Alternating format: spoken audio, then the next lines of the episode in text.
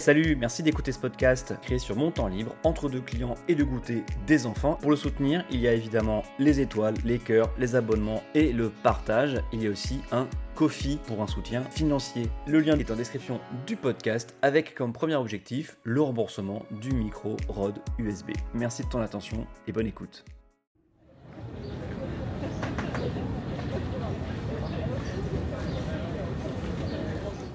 Alliance chelou chez LREM, 750 milliards d'euros pour le Covid. Bonjour, bonsoir, c'est le podcast Adrien parle politique 15 minutes. Installez-vous. Qu'est-ce qui va rester de LREM après les municipales? Je demande parce que là, euh, on a eu quelques euh, gros coups de semonce sur la stratégie. Bon, il y avait déjà eu, mais, là, c'est les municipales reprennent. Alors, à Paris déjà, hein, Florence Berthoud, comment Vous ne savez pas qui c'est? La maire sortante du 5e arrondissement, ralliée euh, à En Marche, Griveaux puis euh, Buzyn, euh, Florence Berthoud a annoncé s'allier avec la liste Les Républicains pour le deuxième tour.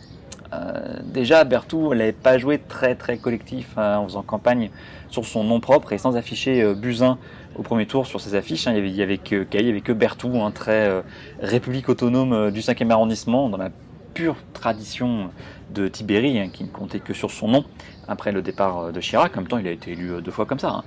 Euh, bon, en tout cas, pas très esprit d'équipe hein, quand même. Hein. Donc, Florence Berthoud, c'est 28%, avec les 17% de LR, lui promettent un bon 45% des voix, contre 36% pour une probable alliance PS-ELV. Et pour gagner ces derniers, ils doivent être sûrs de rattraper donc à la fois tous leurs électeurs, les 7 ennemis de Villani, qui étaient représentés par Mao Pellinou euh, dans l'arrondissement, un ancien adjoint socialiste euh, d'Anne Hidalgo, ainsi que les trois petits points de la France insoumise. il y a 3% des habitants du très cossu 5e arrondissement qui ont quand même voté pour, pour la liste menée par Daniel Simonet et Vicage Dorasso hein, pour la France insoumise. Bon, et encore, hein, ces calculs très mathématiques et théoriques, hein, c'est que si les électeurs votent comme premier tour et qui suivent les consignes. et ça, on sait que ça s'additionne pas aussi euh, facilement, dans un sens comme dans l'autre d'ailleurs. Hein. Surtout après plusieurs semaines euh, de pause avec la pandémie entre les deux tours, hein, là où d'habitude il y a juste une semaine, il y a beaucoup d'inconnus parce qu'il s'est passé du temps, qu'il y a eu la gestion de l'épidémie avec Hidalgo, euh, peut-être la perte de confiance accrue dans le gouvernement, est-ce que les gens vont voter de manière logique entre le premier et le second tour, hein, c'est pas toujours le cas déjà en temps normal, alors là on sait encore moins. mais bon, euh, on risque de rater encore avec cette alliance euh, LR, LRM une occasion de faire basculer cet arrondissement euh, à gauche après l'occasion historique de 2008. Ouais, je sais, ça fait ancien combattant de dire ça, mais où Bertrand Delanoë avait refusé tout accord avec le Modem pour se la jouer socialiste pure qui ne traficote pas, non, jamais avec le centre, et, euh, gagner ainsi euh, un congrès qui s'était joué en partie justement avec l'alliance avec le nouveau modem, à l'époque c'était le nouveau, hein. tout ça euh, pour faire élire Martine Aubry à ce congrès qui, elle, de son côté, affichait la même chose, mais nouait bien localement des accords à Lille avec le centre hein, pour conserver la métropole, tout en affichant l'inverse au niveau national, dans la plus pure tradition du relativisme socialiste, mais ça, mais ça, mes amis, c'est une autre histoire. Hein. Euh, revenons à nos électeurs morts, pardon, euh, à nos moutons. Cette situation dans le 5e arrondissement euh, à Paris, elle a fait tousser deux responsables LREM, pour l'instant en tout cas. Aurélien Taché, un député qui, a rejoint le groupe EDS, Écologie, Démocratie Socialisme, les dissidents à l'Assemblée nationale, hein, avec Mathieu Orphelin, Delphine Bateau, etc., qui a dit que lui, à Paris, il voterait Hidalgo hein, d'abord, et, et, un deuxième, Stéphane Séjourné, euh, actuel député euh, européen euh, qui a dit que LREM avait justement attiré les électeurs de droite dégoûtés des pratiques et des, faits et gestes des Dati et Vauquier et que quel était l'intérêt de les rejoindre? Alors pourquoi Vauquier? Ah oui, pardon, j'ai oublié. Parce qu'en même temps, à Lyon, Gérard Collomb, qui a démissionné du ministère de l'Intérieur pour se présenter à Lyon Métropole, vient de dealer avec la droite des Républicains un accord pour éviter quoi? Une victoire des écolos, une nouvelle version du Front républicain quoi. Ces derniers sont en fait arrivés en tête au niveau de la métropole avec 22% des voix. Alors pour rappel, Gérard Collomb, hein, il vient du Parti socialiste. Hein. Il a pris la ville de Lyon à la droite en 2001 pour ensuite la gérer en bon père centriste hein, tout de même, en alliance quand même avec le reste de la gauche, dont les Verts. même si ça se passait pas toujours super bien. Il a bâti la métropole, hein, dont il est quasiment le, pilier central, en tout cas au début. Hein. sans lui, il n'aurait pas eu cette forme-là. Donc, il a quitté un des plus gros ministères de la République pour reprendre la présidence de la métropole aux prochaines élections. Tout ça pour en fait là, dans une espèce de détestation des Verts, des écolos, être sûr de ne rien récupérer au niveau personnel, puisqu'il a renoncé à euh, le, poste de la présidence de, la métropole. Quoi. Euh, alors ça c'est fou, et alors comme c'est deux élections différentes, par contre c'est son poulain euh, qui va récupérer la tête de liste à Lyon. Alors bon, que va faire Kim Elfeld, le dissident, hein, qui était lui aussi un autre poulain de, de Colomb. Il a déjà dit qu'il refusait un accord avec les Républicains ou, ou Colomb simplement sur le fait de refuser les écolos. Ça lui paraît pas, euh, pas sain ce genre d'enjeu visiblement. Est-ce que les écolos vont trouver euh, des alliés de leur côté pour gagner la métropole euh, d'une part et la ville de Lyon d'autre part? Parce que c'est quelque chose qui est faisable. Hein. On m'aurait dit ça il y a même deux ans ou un an même. Adrien, ELV, peut gagner la métropole de Lyon et, et la ville de Lyon. Je crois que j'aurais éclaté de rire. Je dit, mais non, c'est pas possible. Enfin, Lyon, arrête. Montreuil, ouais, ok. Grenoble, euh, peut-être. Euh, euh, allez, le 18e arrondissement de Paris, mais, mais pas Lyon. Enfin, arrête. Tu me fais mal au ventre. Et ben, en fait, ça pourrait être un des plus gros coups des écolos, la, ville de Lyon. parce que, quand même, hein, ça semble bien parti au niveau de la ville. Hein. juste Lyon, la commune de Lyon. Grégory Doucet, le candidat ELV, il a fait 28% plus de 10 points devant les Républicains, soit 13 points devant euh, la République en marche, hein, quand même, 10 euh, points devant la droite, donc les Républicains, 13 points devant la République en marche. Et comme pour Paris, par contre, c'est par arrondissement, donc ça, complique tous les calculs euh, si on n'a pas une connaissance fine de la ville, ce que je ne revendique pas.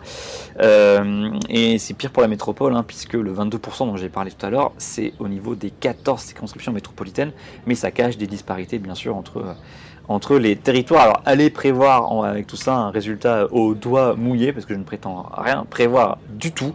Hein. Euh, mais en tout cas, quand même, euh, c'est faisable. Euh, ce qui paraissait impossible, ce qui me paraissait impossible il y a même pas deux ans, et de l'ordre du possible, voire du probable, euh, dans, dans, un petit mois avec ce deuxième tour euh, reporté de, l'élection municipale. Bon, mais alors surtout, qu'est-ce qui va sortir de tout ça au sein de tout ça au sein de la République en marche, qui penche quand même là de plus en plus vers une ressucée de la droite, non seulement dans son programme, mais plus grave encore, en tout cas d'un point de vue euh, purement électoraliste et politicien, au niveau des réseaux d'élus. Y aura-t-il d'autres défections de députés, euh, d'autres élus qui iront vers des groupes euh, dissidents? Et, au fond, ça pose une question c'est quel parti soutient Macron? Où, sont, où seront ces, troupes? Quand même, la majorité des cadres qui le, soutenaient en 2017 au moment de la présidentielle, eh bien, ces cadres venaient du Parti socialiste. Hein. Le sénateur François Patria, Gérard Collomb, justement, un des premiers gros barons socialistes à avoir cru en lui, euh, bah, il, vient, du PS donc. Euh, également les, jeunes du groupe euh, de, Poitiers, hein, avec Taché justement, Gabriel Attal, Séjourné. J'en conviens, ça, manque singulièrement de femmes. Hein. c'est plutôt une histoire, histoire de couilles, cette présidentielle. Ah, que, va devenir ce parti? Euh, Qu'est-ce qui peut euh, se, passer? Euh, que ça peut faire pour les prochaines élections? Donc déjà les municipales hein, et les répercussions, et ensuite eh bien, les régionales de l'année prochaine. Il hein. hein, faut, quand même y penser, c'est dans moins d'un an maintenant. Hein. Voilà, alors parlons un petit peu d'Europe parce que c'est historique. L'Union européenne va fédéraliser sa dette, on peut le dire ça rapidement comme ça, hein. et la Commission va créer son propre budget. Alors, voilà, c'est résumé à gros traits euh, dans un monde parfait et si tout se passe bien. Donc Ursula von der Leyen, hein, la présidente de la Commission, et pas Margrethe Vestager comme je l'ai dit dans un épisode précédent, mais les plus attentifs auront rectifié de même, a proposé un plan de 750 milliards d'euros sous forme de subventions, 500 milliards, et de prêts, 250 milliards ce qui veut dire que deux tiers du plan d'aide, c'est de l'argent qui ne sera pas récupéré par la suite par la Commission. C'est accordé comme une aide pour les pays les plus durement touchés par l'épidémie et les répercussions euh, économiques euh, qui suivent, hein, comme l'Italie, l'Espagne, la France, et non des prêts qui ensuite peuvent être soumis à des conditions draconiennes. Hein. Rappelez-vous euh, la Grèce en, en 2008. Quoi. Donc ce ne sera pas une répétition de ce genre de truc. Donc bien sûr, c'est pas fait. Bien sûr, des États s'y opposent, hein, les Pays-Bas, l'Autriche, mais pas l'Allemagne. Et ça, c'est quand même un tournant historique. Et surtout, l'Allemagne qui, à partir du 1er juillet prochain, va prendre la présidence tournante du Conseil de l'Union européenne pour les donc six mois. Euh, et c'est la fin du mandat de Merkel en plus, elle va peut-être laisser une trace. Euh, donc bien sûr, ça va débattre et on en verra sans doute la fin euh, pas avant l'été. Mais néanmoins, c'est une affaire à suivre et ça peut être un pas énorme pour l'Union européenne. Et, je vais conclure en pleurant un petit peu sur mon sort parce que j'espérais que l'île de France passerait en vert pour, euh, pour euh, le, déconfinement, et eh bien non, l'île de France ne passe que en orange. Super, je suis, je suis vachement content. Donc je sais même pas si on aura euh, le droit d'avoir les parcs. voilà, j'en sais rien, je vais regarder tout ça. Voilà, bon, en tout cas, je vous souhaite une bonne journée, une bonne soirée, et je vous fais la bise. Non, respect geste barrière, bien sûr. Salut